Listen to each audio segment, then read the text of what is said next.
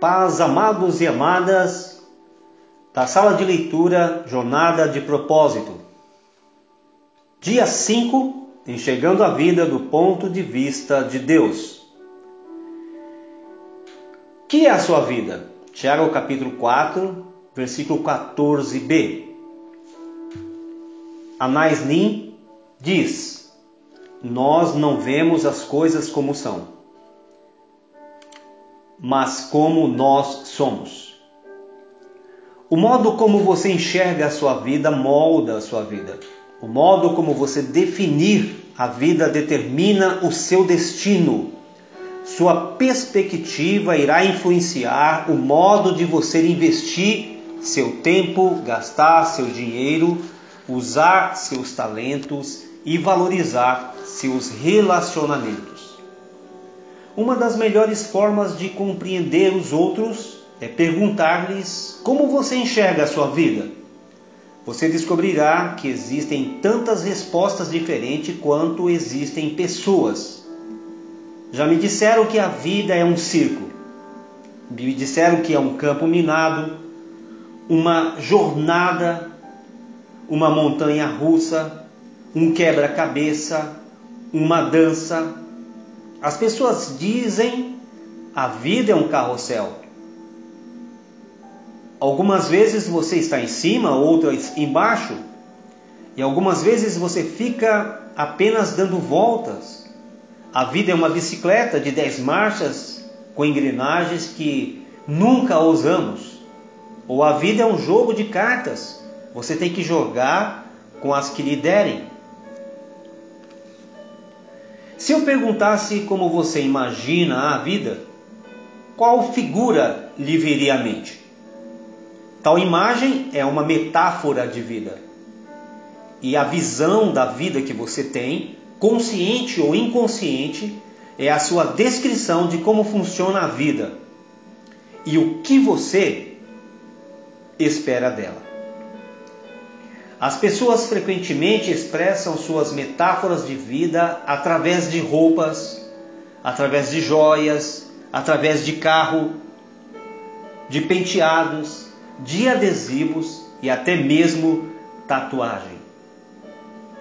Sua velada metáfora de vida influencia sua vida mais do que você percebe. Ela determina suas esperanças, determina seus valores, determina seus relacionamentos determina metas e determina suas prioridades. Por exemplo, se você pensa que a vida é uma festa, seu principal valor é divertir-se.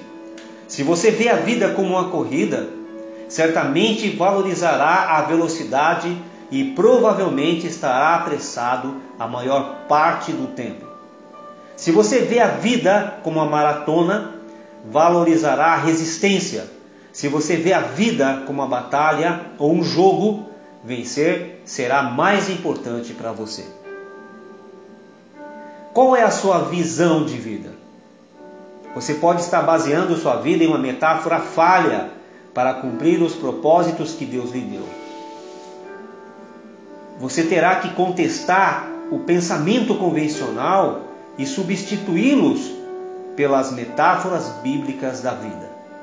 A Bíblia diz: não vivam como vivem as pessoas neste mundo, mas deixem que Deus a transforme por meio de uma completa mudança de mente de vocês. Assim vocês conhecerão a vontade de Deus.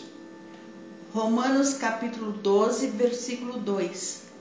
A Bíblia oferece três metáforas que nos ensinam a visão de Deus que Deus tem da vida. A vida é um teste, a vida é uma incumbência de confiança e a vida é uma atribuição temporária. Repito, a vida é um teste, a vida é uma incumbência de confiança e a vida é uma atribuição temporária. Essas ideias são os fundamentos da vida dirigida por propósito. Estudaremos os dois primeiros deste capítulo e o terceiro no próximo. A vida é um da Terra é um teste.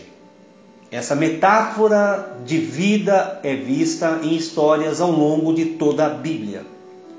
Deus continuamente testa as pessoas quanto ao caráter, quanto, ao, quanto à fé, testa as pessoas quanto à obediência, quanto ao amor, quanto à honestidade, testa as pessoas quanto à lealdade.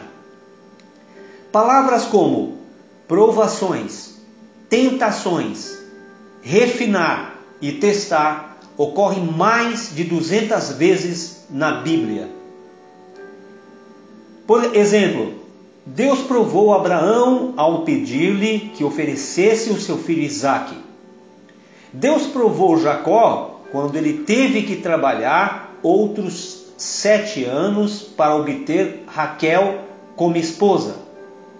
Adão e Eva foram reprovados no teste do jardim do Éden e Davi foi em testes dados por Deus em diversas ocasiões. Mas a Bíblia também nos dá muitos exemplos de pessoas que passaram em grandes testes, como Josué, José, lá no Egito, Ruth, Esther e Daniel. Os testes tanto desenvolvem quanto manifestam o caráter de alguém. E toda a vida é um teste. Você está sempre sendo testado. Deus constantemente observa a sua reação às pessoas. Observa a sua reação aos problemas. Observa a sua reação ao sucesso. Observa a sua reação aos conflitos. Observa a sua reação às enfermidades. Observa a sua reação às decepções e até mesmo em relação ao clima. Ele até observa a mais simples ação quando você abre uma porta para alguém, quando pega o lixo que está largado no chão, ou quanto é educado com um balconista ou com uma garçonete. Não conhecemos todos os testes de Deus que Deus vai aplicar, mas podemos prever alguns deles. Baseados na Bíblia, você será testado por grandes mudanças, será testado por promessas retardadas, será testado por problemas impossíveis, será testado por orações não respondidas, por críticas imerecidas e até mesmo tragédias sem sentidos. Em minha vida percebo que Deus testa a minha fé por meio de problemas, por meio de minha esperança pelo modo como lido com minhas posses e o meu amor por meio das pessoas. Um teste muito importante é verificar qual é a sua atitude quando você não consegue sentir a presença de Deus em sua vida. Às vezes, Deus se retira intencionalmente e não sentimos mais sua proximidade. Um rei chamado Ezequias experimentou um teste. A Bíblia diz: Deus o deixou para prová-lo e para saber tudo o que havia em seu coração. Segunda Crônicas, capítulo 32, versículo 31. Ezequias desfrutava da companhia íntima de Deus, mas em um momento crucial de sua vida, Deus deixou só para testar seu caráter revelar uma fraqueza e prepará-lo para uma responsabilidade maior. Uma vez que tenha compreendido que a vida é um teste, você percebe que nada é insignificante na vida. Mesmo o menor incidente é relevante para o desenvolvimento do seu caráter. Cada dia é importante e cada segundo é uma oportunidade de crescimento para aprofundar o caráter e demonstrar amor ou dependência de Deus. Alguns testes parecem esmagadores, enquanto outros nem percebem, mas todos têm implicações eternas. A boa notícia é que Deus quer que você passe nos testes da vida, então Ele jamais permitirá que você enfrente testes maiores que a graça que Ele lhe concede para lidar com eles. A Bíblia diz: mas Deus cumpre a sua promessa e não deixará que vocês sofram tentações que vocês não têm, que vocês não terão forças para suportar. 1 Coríntios 10, 13. Toda vez que você passar em um teste, Deus toma conhecimento e faz planos para recompensá-lo na eternidade. Tiago diz: Felizes são aqueles que perseveram quando são tentados. Depois de serem aprovados, eles receberão a coroa da vida que Deus prometeu aos que o amam.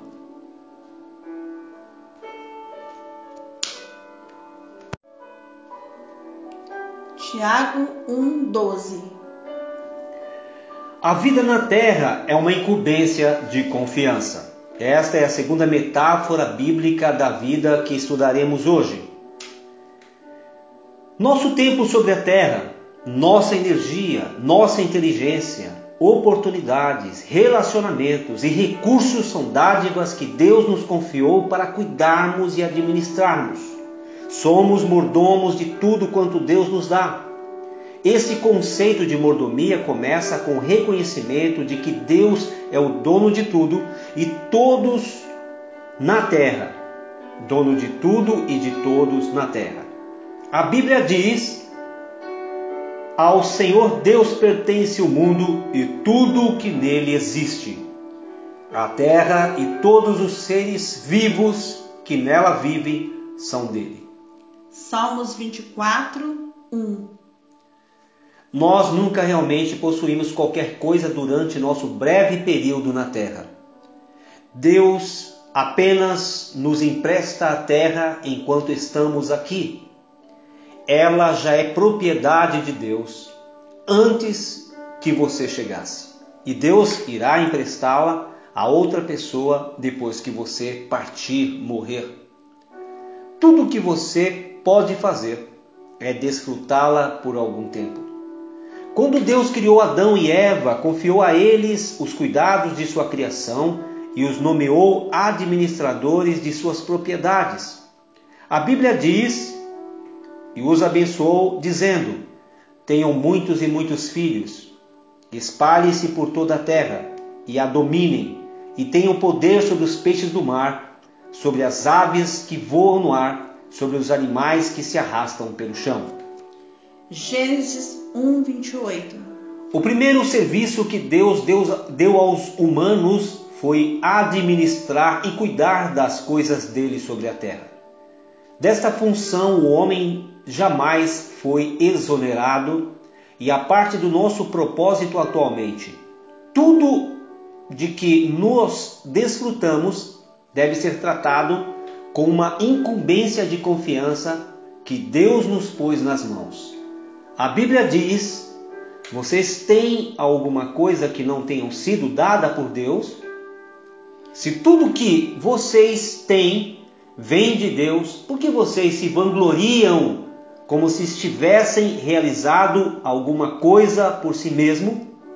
1 Coríntios 4, 7 Anos atrás, diz o autor, um casal deixou que eu e a minha esposa de férias usássemos sua bela casa frente para a praia no Havaí. Era uma experiência com a qual nunca podíamos, poderíamos arcar. E aproveitamos muitíssimo, diz o autor. Foi-nos dito: usem como se lhes pertencessem. Então, foi isso que fizemos. Nós nadamos na piscina, comemos a comida da geladeira, usamos as toalhas de banho, os pratos e até nos divertimos pulando nas camas. Mas sabíamos durante todo o tempo que a casa não era realmente nossa. Então tomamos um cuidado especial com tudo, aproveitando os benefícios de a utilizarmos sem sermos proprietários dela. Mas os nossos valores culturais dizem: se você não é dono, não terá cuidado. Mas os cristãos vivem por um padrão mais elevado. Visto que Deus é o dono, devo cuidar da melhor forma possível. A Bíblia diz: os que recebem em confiança algo de valor devem demonstrar que são dignos de tal confiança. 1 Coríntios 4, 7. Jesus frequentemente se referia à vida como uma incumbência de confiança e contou muitas histórias para ilustrar essa responsabilidade perante Deus. Na parábola, parábola dos talentos, Mateus capítulo 25, versículo 14 a 19, um homem de negócio confiou sua riqueza aos cuidados dos servos enquanto estava fora. Quando retornou, avaliou a responsabilidade de cada servo e recompensou a cada um conformemente. O dono diz: Muito bem, servo bom e fiel. Você foi fiel no pouco, eu porei sobre o muito. Venha e participe da alegria do seu Senhor. Mateus 25, 21. Ao fim da sua vida sobre a terra, você será avaliado e recompensado conforme o seu desempenho ao lidar com o que Deus lhe confiou. Isso significa que tudo o que você faz, mesmo a simples tarefa diária, tem implicações eternas. Se você tratar tudo como incumbência de confiança, Deus promete três recompensas na eternidade. Primeiro, você receberá reconhecimento de Deus. Ele dirá: Muito bem, bom trabalho. Depois você receberá uma promoção de uma responsabilidade maior na eternidade. Eu porei no cargo de muitas coisas. Então você será honrado em uma comemoração. Venha e participe da alegria do seu Senhor. A maioria das pessoas não consegue perceber que o o dinheiro é tanto um teste quanto uma incumbência de confiança dada por Deus. Deus usa a área financeira ou econômica para nos ensinar a confiar nele. E para muitas pessoas, o dinheiro é o maior de todos os testes. Deus observa a forma em que a usamos. O dinheiro para testar são confiáveis são confiáveis e somos. A Bíblia diz: se vocês forem dignos de confiança em relação às riquezas deste mundo, quem lhes confiará as verdadeiras riquezas celestiais? Lucas 16, 11. Essa é uma verdade muito importante. Deus diz que há um relacionamento direto entre a forma de eu utilizar meu dinheiro e a qualidade da minha vida espiritual. O modo de administrar o meu dinheiro, riquezas deste mundo, determina quanto Deus pode confiar em mim com as bênçãos espirituais, verdadeiras riquezas. Deixe-me perguntar: a forma de você administrar o seu dinheiro está impedindo Deus de fazer mais em sua vida? Você pode ser incumbido de riquezas espirituais? Jesus disse: A quem muito foi dado, muito será exigido. A quem muito foi confiado, muito será pedido. Lucas 12, 48 A vida é um teste e uma incumbência de confiança. E quanto mais Deus lhe dá, mais responsável Ele espera que você seja. Que Deus em Cristo, com esta palavra, com esta reflexão, possa nos iluminar e nos direcionar. Lembrando que o tema para a reflexão, a vida é um teste e uma incumbência de confiança.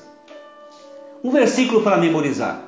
Quem é fiel nas coisas pequenas, também será nas grandes. Lucas capítulo 16, versículo 10.